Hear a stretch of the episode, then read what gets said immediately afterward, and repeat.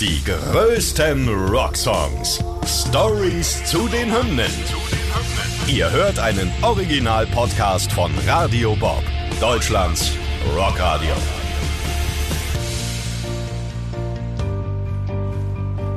Mit mir Laura Schallenberg.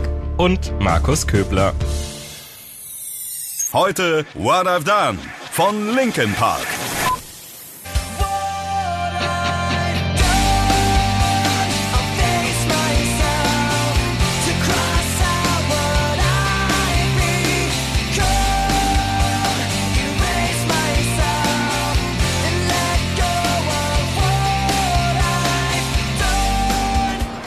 Heute sprechen wir über tatsächlich mein allererstes selbst gekauftes Rockalbum, also Minutes to Midnight von Linkin Park. Und ich muss sagen, damals war ich noch nicht so ganz in der Rockwelt, habe mich damit so ein bisschen reingefunden in das ganze Genre und ja, seitdem ist es tatsächlich immer noch, wenn ich dieses Plattencover sehe, dann kriege ich da ganz sentimentale Gefühle. Ja, ist auch, glaube ich, ähm, ein sehr gutes Album, um in Rockmusik einzusteigen. So trifft diesen diesen äh, ja aktuellen Nerv von damals, ne, Anfang der 2000er, eher poppig als die Vorgängeralben, aber trotzdem irgendwie ja eine gewisse Rockigkeit drin ähm, und ein sehr gutes Einstiegsalbum in die Szene. Ähm, und bei mir war es tatsächlich das Einstiegsalbum äh, zu Linkin Park, also das erste Linkin Park Album, was ich gehört habe.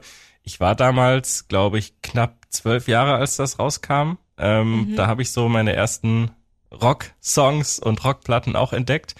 Ähm, und das war mein Einstieg zu Linkin Park. Ich habe dann auch die ersten beiden Alben äh, auch noch für mich entdeckt und war äh, schockverliebt in diesen in diesen Stil. Aber natürlich, wir werden auch heute drüber sprechen, dass Minutes to Midnight ja doch dann ein bisschen anders klingt.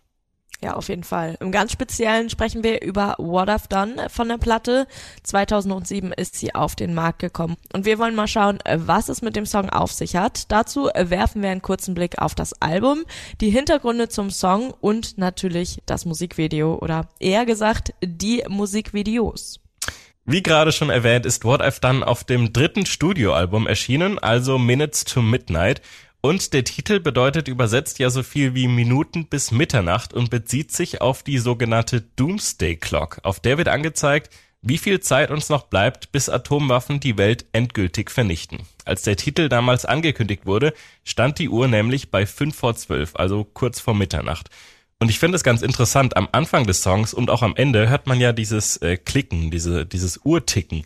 Ähm, und ich habe jetzt mal einfach Interesse halber mal gegoogelt, was das Tempo des Songs ist, weil ich als Schlagzeuger bin da immer sehr nerdig unterwegs, was sowas angeht. Und tatsächlich, das Tempo ist genau 120 BPM. BPM heißt Beats per Minute, also Schläge pro Minute.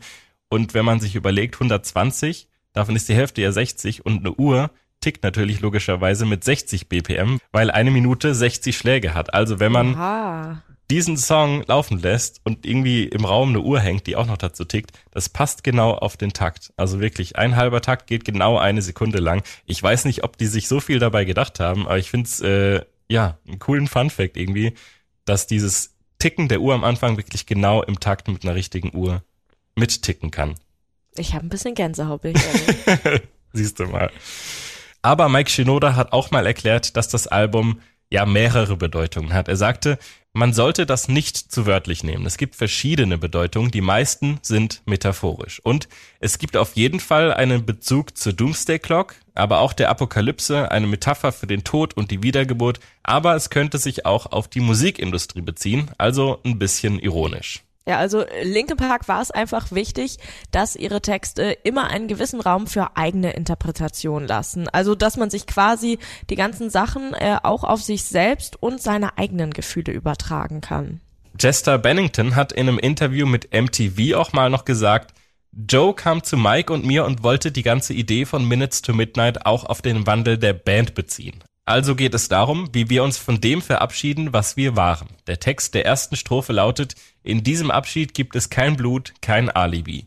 Und dementsprechend wird man bemerken, dass die Band anders klingt. Das Schlagzeug ist rauer, die Gitarren und auch der Gesang sind nicht dreimal übereinander gelegt, es sind nur wir selbst da draußen. Und so wollte es auch Rick Rubin, der Produzent. Und auf den werden wir gleich auf jeden Fall auch nochmal zu sprechen kommen.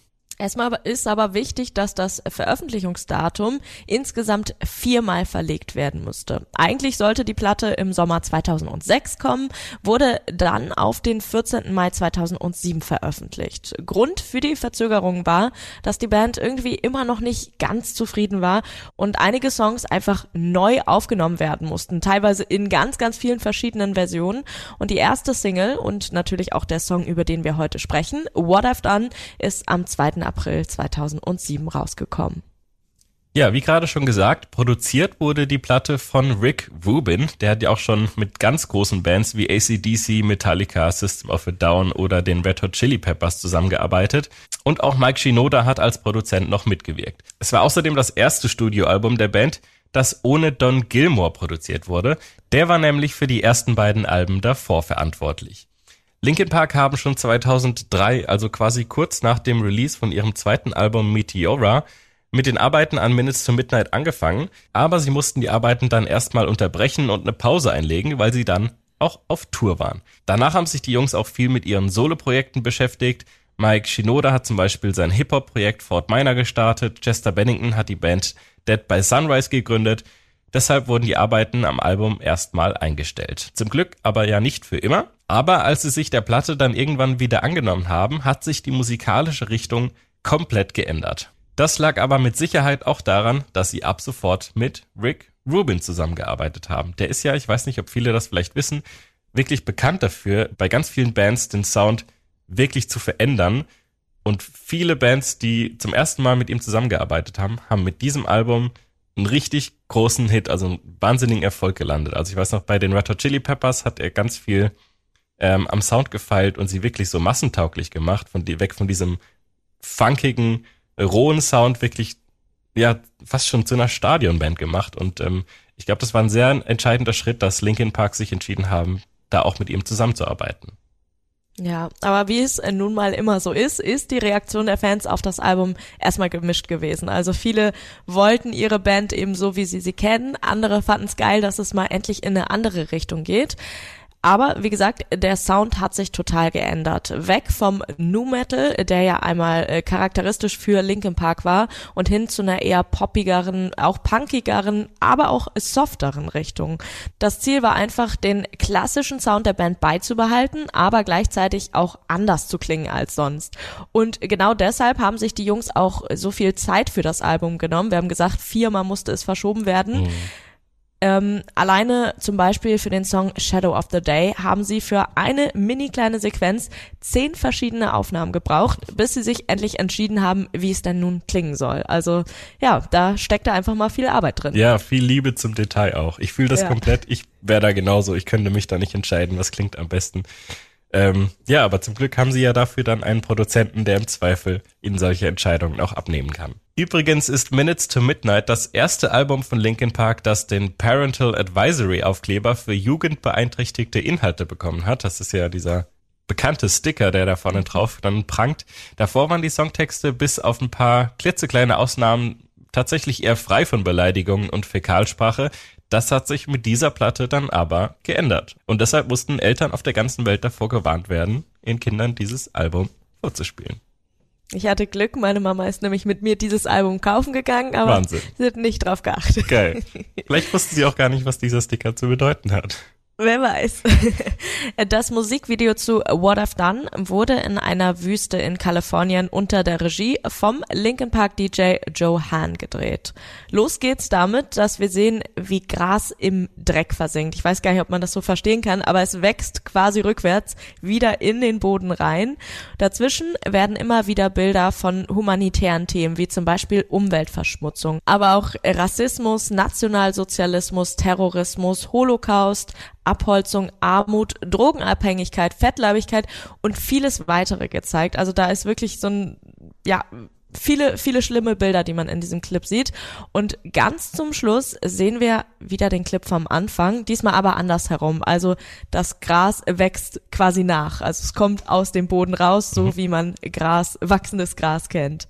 Ja, zum ersten Mal zu sehen war dieser Clip dann im April 2007 auf MTV und James Montgomery von MTV hat das Video mal als das größte, schlimmste und beste Linkin Park Video aller Zeiten bezeichnet und hat die visuellen Elemente, die politischen Persönlichkeiten und Ereignisse, die im Video vorkommen, gelobt. Die Botschaft des Videos hat er so zusammengefasst, Hahn war schlau oder mutig genug, hier eine Botschaft einzubringen. Die zerstörerische Kraft des Menschen gegenüber der unnachgiebigen Schönheit der Natur und wo alles zweifellos enden wird.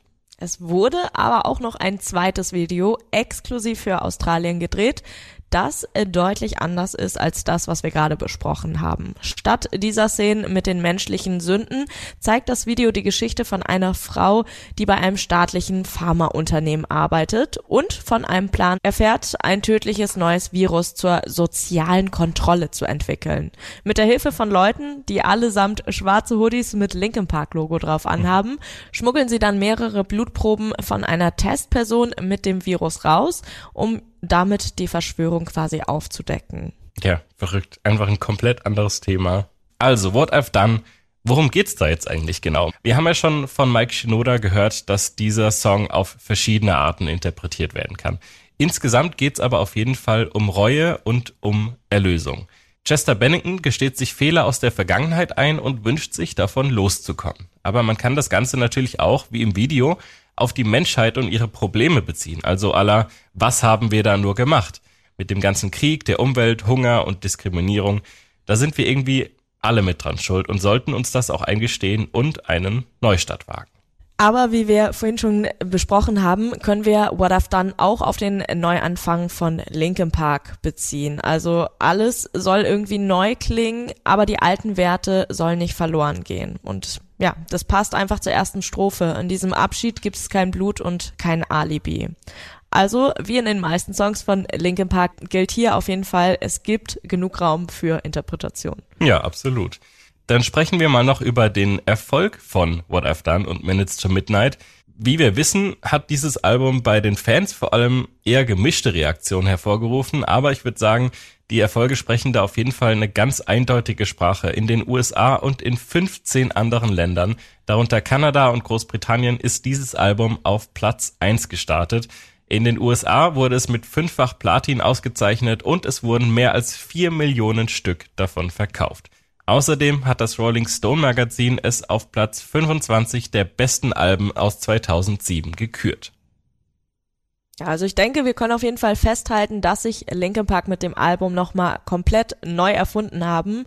Und ich muss sagen, ich bin Fan davon. Klar, ich habe die Songs vorher auch schon gemocht, aber genau die Richtung, die sie mit Minutes to Midnight eingeschlagen haben, die mag ich halt einfach besonders gern. Also, dass das schnelle, harte, aber auch mal abgewechselt wird von ein bisschen was melodischem, was ruhigerem und es gibt einfach ein bisschen was hiervon, ein bisschen was davon und für jede Stimmung ist sozusagen was dabei. Es mag aber auch dran liegen, dass es eben mein erstes selbst gekauftes Rockalbum war und ich dadurch eben erst Linkin Park so richtig kennen und lieben gelernt habe. Bis heute. Die größten Rocksongs. Stories zu den Hymnen. Ihr wollt mehr davon? Bekommt ihr jederzeit in der MyBob-App und überall, wo es Podcasts gibt. Und die geballte Ladung an Rocksongs gibt's nonstop in den über 50 Rockstreams, in der App und auf radiobob.de. Radio Bob. Deutschlands Rockradio.